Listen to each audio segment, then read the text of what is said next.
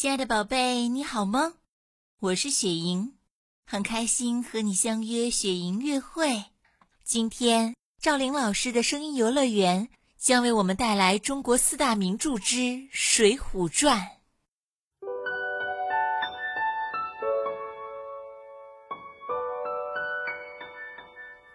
云梦如歌，宝贝你听。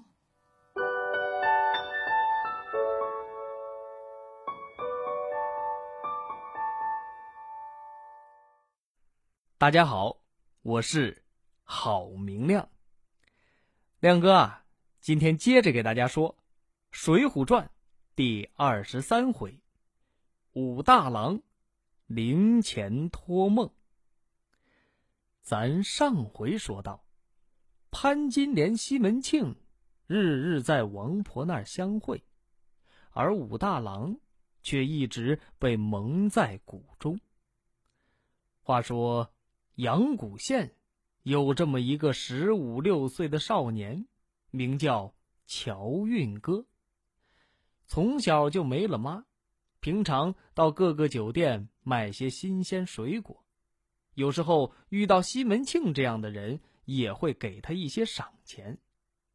可这段时间，乔运哥发现，经常游走于各大酒店的西门庆，好像消失了一样。一打听，才知道是在王婆那儿和潘金莲私会。这一天，乔运哥提着一筐雪梨，想要卖给西门庆，就来到了王婆这儿。王婆正在外边给潘金莲、西门庆放风呢，一看这乔运哥死活要往里闯，情急之下就出手打了乔运哥，还把他那一筐雪梨。扔了一地。乔运哥一气之下，就把潘金莲和西门庆的事儿告诉了武大郎，还给武大郎出主意，让他当天先别去王婆那儿。武大郎回去之后，先假装没事儿，第二天一早，也和往常一样，先出了门，和乔运哥会合之后，才一起。去了王婆那儿，乔运哥一见王婆，一头顶到了王婆肚子上。武大郎抄起扁担就往屋里冲。王婆见状，大声喊道：“武大郎来啦！武大郎来啦！”潘金莲一听，马上顶住了门。再看西门庆，早就吓得躲到了床底。潘金莲说道：“亏你还是个男人，连他都怕。”西门庆一听，心想：“是啊，自己好歹也是练过拳脚的人，还怕个三寸丁、古树皮的武大郎？”从床底下爬出来，就开开了门。武大郎举起扁担，刚要打，被西门庆一脚踹倒在地。这一脚，正好踢在了武大郎的心口上。回去之后，就卧床不起了。潘金莲对此事不管不顾，依旧每天到王婆家和西门庆相会。武大郎一看潘金莲这样，就和他说道：“我死了不要紧，就怕我兄弟回来。”不饶你们！要是，要是从现在开始，你好好照顾我，和那西门庆断了来往，我兄弟回来之后，我一定不告诉他。一说武松、武二郎，潘金莲害怕了，赶紧找王婆和西门庆商量此事。王婆说道：“嗯，要了此事也不难，就看二位是要做长夫妻，还是短夫妻。要是短夫妻，那好办，你俩就此分开，不再相见。要是长夫妻，便需要一样东西。这个东西就在大官人的药铺里。大官人从药铺拿一些砒霜，让金莲熬到药里，毒死武大郎。到时候我会帮忙一起把武大郎火化。大官人只需把县里验尸的河酒买通，你们就可以神不知鬼不觉的做一对长久夫妻。潘金莲、西门庆一听。决定要做一对长久夫妻，于是和王婆一起毒死了武大郎。过了一段时间，武松回来了。看着武大郎的灵位，武松始终不愿接受哥哥武大郎已经去世的事实。他在给哥哥守灵的时候说道：“哥哥。”你要是死的冤屈，就托梦给我，兄弟一定给你报仇雪恨。就在当晚，武松还真就梦到了武大郎是被别人害死的。武松自打回来，就一直觉得哥哥死的不明不白。天亮之后，他对潘金莲说道。我哥哥是怎么死的？潘金莲说道：“夜里招风，害了心疼病。吃的谁家的药？十家八家的药都吃了，就是不见好。我哥哥临死说了什么？要是能说什么，就好了。”撇下我一个人，叫天天不应，叫地地不灵。谁来验的尸？县衙何九来验的。武松武二郎拿了一把尖刀，直奔何九家里。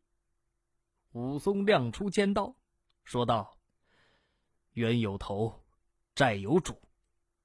何九，你冲着这把刀说。”我哥哥是怎么死的？这何九啊，从一开始就知道武大郎是被毒死的，但是又不敢得罪西门庆，只好在验尸的时候说武大郎是病死的。可他知道，要是武松回来，一定会彻查此事，所以在武大郎的尸体火化后。捡了两块发黑的骨头藏了起来，因为这两块发黑的骨头可以证明武大郎是被毒死的。今天武松找来，他拿出这两块骨头和西门庆贿赂他的银两，说出了事情的真相，并找来乔运哥，愿意和乔运哥一起出庭作证。这当地知县呢？也收了西门庆的好处，他说道：“武松啊，你是本县的都头，也应该懂得法度。这捉贼要捉赃，捉奸要成双，杀人要见伤。你这些证据，我不足以立案呐。”武松。听出了知县是话里有话，心想：既然你不受理，那我就自行解决。当即带了几个士兵，买好了笔墨纸砚和一些酒菜，把包括王婆在内的几个邻居请到了家里。